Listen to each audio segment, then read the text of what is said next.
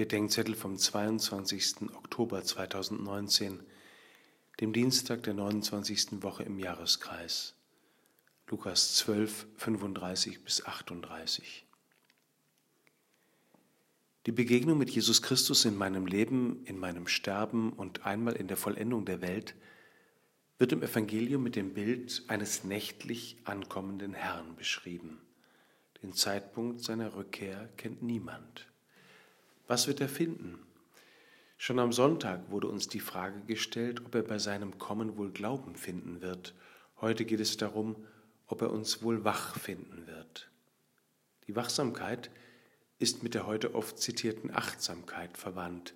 Achtsam sollen wir in unserer ganzen Wahrnehmung dessen sein, was ist.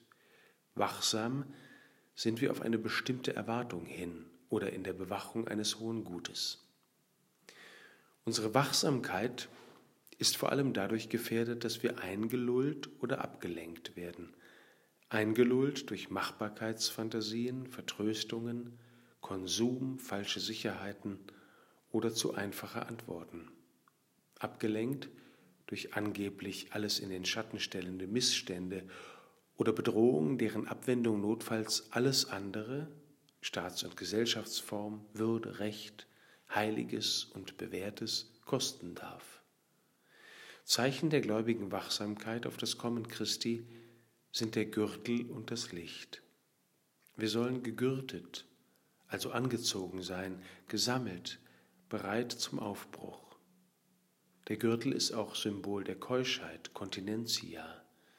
Keusch ist, wer sich selbst hat, um sich selbst geben zu können und unser Licht soll brennen, damit wir sichtbar und auffindbar sind und sehen können, was ist und worauf es ankommt. Wecke uns auf, Herr, gürte und erleuchte uns, damit wir wach gefunden werden, wenn du kommst. Amen.